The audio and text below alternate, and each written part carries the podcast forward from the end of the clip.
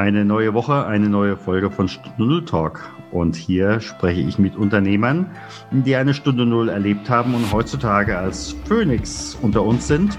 Und mein Anruf, das kann ich schon mal verraten, geht heute nach Köln.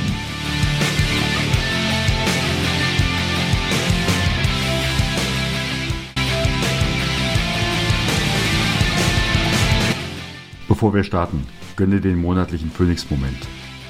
Aus über 100 Interviews greife ich jeweils einen Aspekt heraus und beleuchte ihn genauer, was zu dem Phoenix-Moment beigetragen hat. Und ich gebe dir einen Ausblick auf die nächsten Interviews. Weitere Infos findest du unter stefanhund.com slash pm für Phoenix Moment. Und jetzt geht's los mit dem Interview. Liebe Hörerinnen und Hörer, schön, dass ihr dabei seid. Lieber Tom Freudenthal, schön, dass du dabei bist. Ich begrüße dich ganz herzlich. Vielen Dank, Stefan, dass ich dabei sein kann. Frage, was muss ich heute wollen, um dein Kunde zu werden?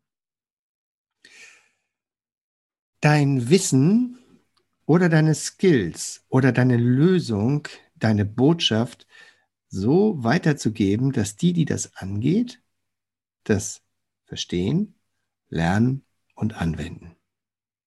Im Gegensatz zu, du stellst dich irgendwo hin und erzählst alles, was du weißt. Das funktioniert nämlich ganz schlecht für die, die dazuhören, normalerweise, wenn es ums Lernen und Umsetzen geht.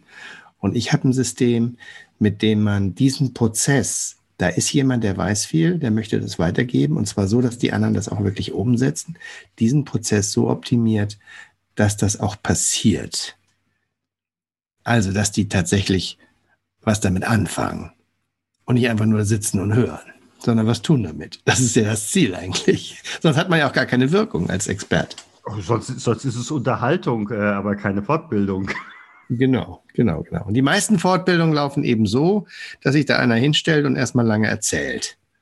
Und dann glaubt, weil er das alles erzählt hat, wissen die anderen das jetzt auch. Das oh, ja. stimmt aber gar nicht, weil ich war 20 Jahre lang lernen oder eigentlich noch länger. Jemand, der ich habe mich eigentlich schon mein ganzes Leben mit der Frage beschäftigt, wie funktioniert denn Lernen eigentlich? Und wenn man sich das mal richtig anschaut, dann stellt man fest, das funktioniert eben nicht so, dass man irgendetwas Neues einmal liest oder einmal hört. Das ist so wie der erste Gang beim Laster. Aber damit fährst du ja auch nicht von München nach Hamburg. Geht schon, aber bringt nicht viel. Also machst du maximal den Motor kaputt. Ein bisschen langsam auch, ne? Ja. Ja. Und so funktioniert das eben in der Regel nicht, dadurch, dass ich nur irgendwas höre. Also dadurch passiert erstmal noch nicht mal Verständnis oft und schon mal gar kein Lernen und schon mal überhaupt keine Umsetzung. Das sind nämlich äh, Prozesse, die laufen völlig anders ab. Und das haben wir in der Tiefe irgendwie rausgefunden oder ich eigentlich mit meinen Tausenden von Teilnehmern in Live-Workshops.